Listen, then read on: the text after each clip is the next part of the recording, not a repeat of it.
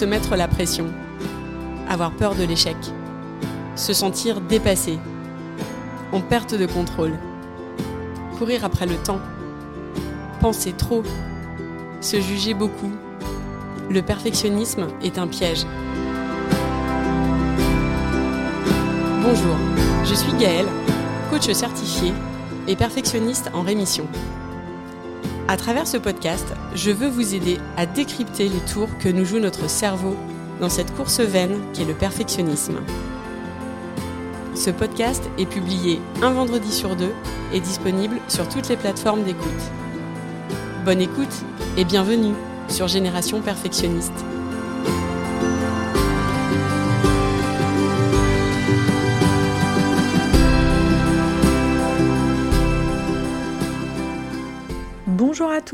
Vous écoutez l'épisode 28 et aujourd'hui je veux vous parler d'un concept précieux.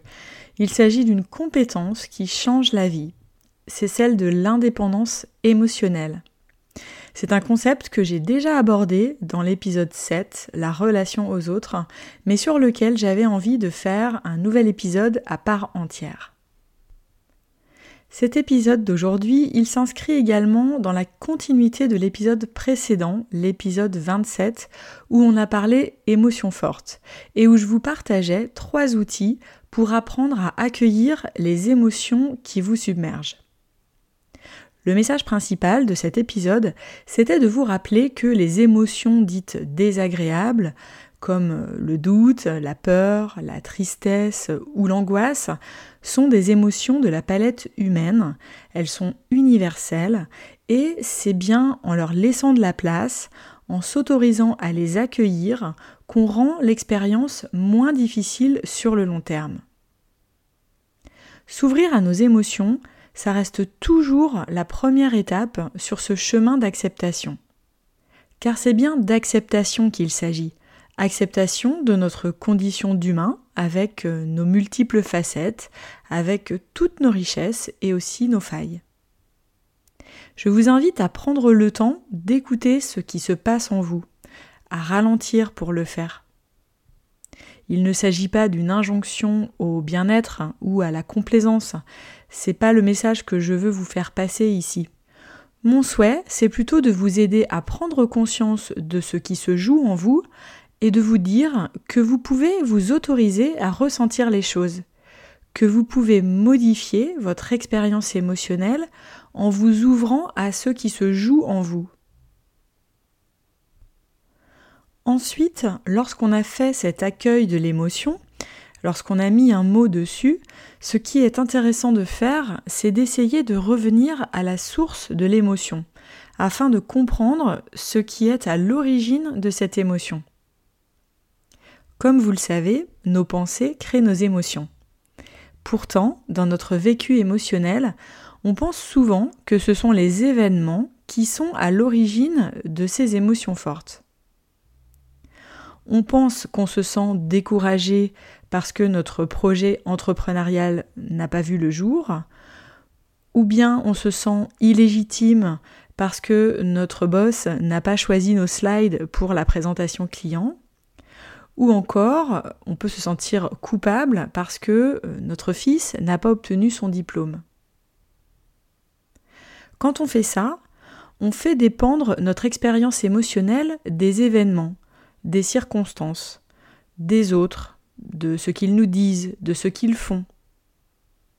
Pourtant, ni rien, ni personne n'a le pouvoir de nous faire nous sentir de telle ou telle façon. Alors cette phrase, elle va peut-être résonner étrangement pour certains d'entre vous qui auront du mal à y adhérer. Je vais développer l'idée. Ce qu'on oublie en fait dans les exemples que je vous ai donnés, c'est que ce ne sont pas les événements ou les autres qui ont un pouvoir direct sur notre émotion, mais plutôt l'interprétation qu'on donne aux événements, qu'on donne aux choses qui créent ces émotions. Si je reprends les mêmes exemples, si on se sent découragé parce que notre projet entrepreneurial n'a pas vu le jour, ce n'est pas l'idée factuelle du non-aboutissement du projet qui crée l'émotion de découragement. c'est ce qu'on se raconte comme histoire à son sujet. Peut-être qu'on se dit euh, je n'y arriverai jamais, ou je n'ai pas donné le meilleur de moi-même, ou encore c'est trop difficile de vivre cette épreuve, ou bien je savais que ça se terminerait comme ça. Si on se sent illégitime parce que notre boss n'a pas choisi nos slides pour la présentation client, c'est probablement parce qu'on pense je ne suis pas à la hauteur, et mon boss le sait, ou bien les autres sont meilleurs que moi, ou encore je savais que ce poste n'était pas pour moi. Et si euh, notre fils n'a pas eu son diplôme, peut-être qu'on se dit j'aurais dû mieux l'accompagner, je n'ai pas été assez présente, ou bien je suis passée à côté de quelque chose. Ce sont ces pensées qui créent de la culpabilité. Si on ne met pas le doigt sur ce qui se joue en termes de pensée, en termes d'interprétation, on risque de faire perdurer l'émotion et de se sentir encore plus mal. On risque aussi d'agir d'une façon qui ne nous sera pas favorable, selon les cas, en se fermant aux autres peut-être, ou en ruminant sur notre sort, en étant désagréable, ou en essayant d'oublier euh, les choses, peut-être en se jetant sur un paquet de cookies affalés sous un plaid. Alors rien n'est grave dans ces réactions, mais parfois on passe complètement à côté de ce qui se joue en nous et on réagit d'une façon qui ne nous convient pas vraiment. On se crée une expérience et donc un résultat pas positif. On croit, en fait, que les circonstances sont directement responsables de nos émotions. On fait cette erreur de leur laisser tout le pouvoir. Alors qu'on peut décider comment on se sent ou tout du moins décider de s'approprier notre ressenti en réalisant que ce sont nos pensées qui nous font nous sentir découragés, illégitimes ou coupables. L'indépendance émotionnelle, c'est justement ça. C'est cette faculté à reprendre la responsabilité de nos émotions et donc de notre expérience c'est comprendre que nous sommes maîtres de l'interprétation qu'on veut donner aux choses autour de nous, et donc maîtres de l'expérience émotionnelle qu'on va vivre derrière et dont vont découler nos actions. Comprendre le principe d'indépendance émotionnelle, c'est comprendre qu'on n'a pas de contrôle sur ce que font les autres ou sur les événements autour de nous. C'est se rappeler que la seule chose sur laquelle on a du contrôle, c'est ce qu'on a envie de penser de ces choses, quelle expérience émotionnelle on a envie de vivre pour soi, et comment on a envie d'agir avec soi et avec les autres. On n'a pas le contrôle sur la validation de notre projet entrepreneurial, ou sur le fait que notre boss choisisse nos slides ou encore sur l'obtention du diplôme par notre enfant. On a une part plus ou moins importante dans le choix de nos actions, dans ce qu'on va faire pour que ça marche, mais il y a toujours une part de décision, une part d'inconnu qui ne nous revient pas dans ce qui se passe autour de nous. Comprendre ce concept, c'est aussi comprendre qu'on n'a pas à mettre notre bonheur dans les mains de ce qui se passe autour de nous. Parfois, on a l'impression de subir ce qui nous arrive, alors qu'on a beaucoup plus de pouvoir qu'on le croit sur notre expérience. On peut choisir de ne pas dépendre des événements ou des autres et de s'assumer. Et pour ça, la clé, c'est de séparer les faits de ce qu'on se dit à leur sujet. C'est là que l'indépendance émotionnelle entre en jeu. Rappelez-vous, j'en parle depuis le début de ce podcast. Les émotions sont le fruit de nos pensées. Personne ni aucune situation n'a le pouvoir de nous faire nous sentir d'une façon ou d'une autre. Ce sont les histoires qu'on se raconte autour de ces faits qui colorent ces faits et qui impactent notre expérience. Le problème, c'est que ces pensées, elles surgissent très vite, on n'en a même pas vraiment conscience, et qu'elles sont souvent aussi fortement influencées par la façon dont notre société interprète certaines circonstances. Pour l'exemple du projet entrepreneurial qui ne voit pas le jour. On vit dans une société où l'échec fait peur, par exemple, où euh, se lancer est souvent vu comme une expérience dangereuse, et où il est inconfortable de s'exposer. Si on se sent découragé parce qu'on se dit c'est trop difficile de vivre cette épreuve, cette pensée peut être aussi le reflet d'une croyance sociétale comme quoi se lancer en tant qu'entrepreneur, c'est difficile et ça comporte des risques dont celui de ne pas y arriver. Ce qui peut être intéressant pour cet exemple, c'est de voir qu'on peut se réapproprier l'émotion de découragement. En effet, on peut se sentir découragé sur le moment, de ne pas voir notre projet voir le jour, on peut se sentir mal, mais on peut assumer de ressentir cette émotion parce qu'on a cette pensée que euh, c'est trop difficile de vivre cette épreuve. On peut choisir de rester dans cette émotion. On peut l'accueillir si elle nous submerge, comme je vous l'ai proposé dans l'épisode précédent. Elle sera peut-être accompagnée euh, de déception, de tristesse, et c'est ok, on prend le temps de ressentir ce qui nous traverse. Mais on assume l'émotion, parce qu'elle découle de notre pensée. Et ça fait toute la différence avec le fait de subir l'événement. Alors ensuite, si on en a envie, si on n'aime pas nos réactions face à cet état de découragement, si on a envie de modifier notre expérience, alors on peut décider sur quoi on a envie de mettre le focus. On peut décider avec quelle tonalité on a envie d'aborder cette expérience de projet qui ne voit pas le jour. On peut par exemple se dire que c'est une étape sur notre chemin et non un échec. On peut imaginer que la vie nous réserve autre chose derrière qu'on a peut-être à progresser sur un point pour euh, retenter le coup. Ces pensées seront plus favorables à des émotions de curiosité, d'élan et de confiance. Il y a toujours plusieurs versions de l'histoire.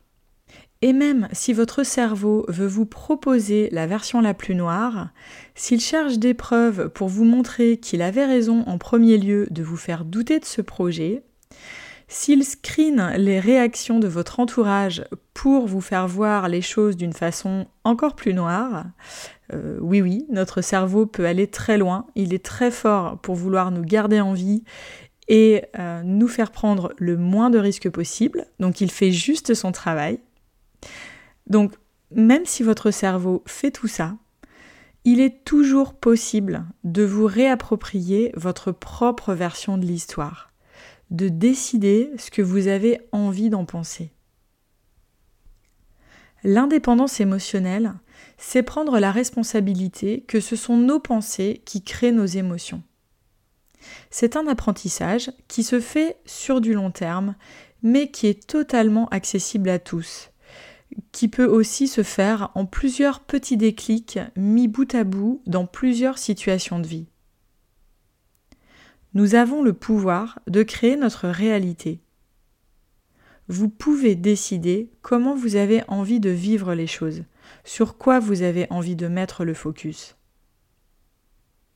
J'ouvre une parenthèse qui me semble importante.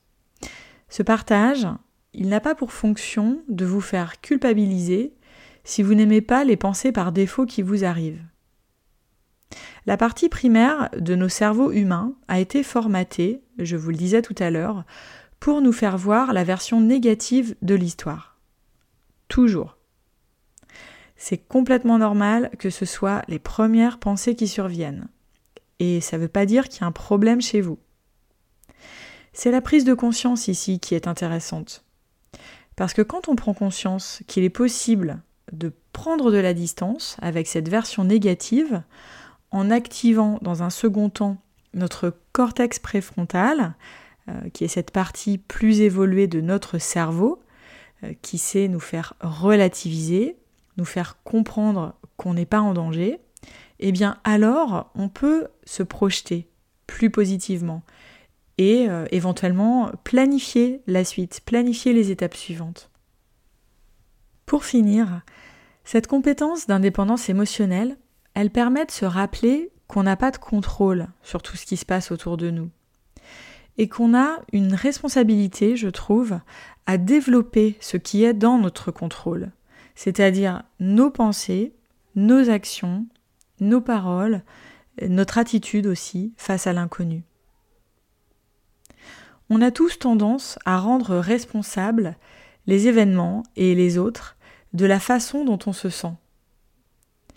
Pourtant, rien de ce que font les gens, rien de ce qui se passe autour de nous ne peut nous faire nous sentir bien ou mal. On a toujours le choix de penser ce qu'on veut d'une situation. On n'est pas obligé de réagir à tout ce qui se passe autour de nous. On peut le faire si on en a envie, bien sûr, mais on le fait en accord avec ce qu'on pense à ce sujet, et non pas en mettant sur le dos de l'événement ou des autres ce qui nous arrive. Développer la compétence d'indépendance émotionnelle, ça demande de la pratique. C'est quelque chose qu'on peut commencer à faire seul, en écrivant régulièrement dans un carnet ce qui nous traverse, par exemple, ou en utilisant le modèle en outil de support. Et je vous renvoie à l'épisode 4 où je vous explique comment le modèle fonctionne. L'indépendance émotionnelle, c'est une compétence clé pour avancer dans la vie, en complément des autres outils d'accueil des émotions que j'ai pu vous partager ici. N'hésitez pas à me partager ce qui fait écho pour vous sur ce sujet. Et si vous avez besoin d'aide pour aller plus loin dans cette démarche, envoyez-moi un message. Vous pouvez me contacter via Instagram ou également via le formulaire de contact sur mon site internet générationperfectionniste.com. Je vous souhaite une belle journée et je vous dis à très vite pour un prochain épisode.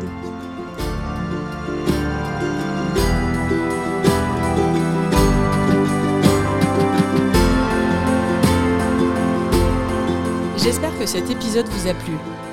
Si c'est le cas, je vous invite à le partager autour de vous, à me laisser un commentaire ou un avis. Un avis 5 étoiles, c'est ce qui permettra de toucher et d'aider un plus grand nombre. Et ce sera vraiment un soutien très précieux que vous pourrez m'apporter dans ce projet. Vous trouverez tous les éléments dont je parle dans les notes de l'épisode.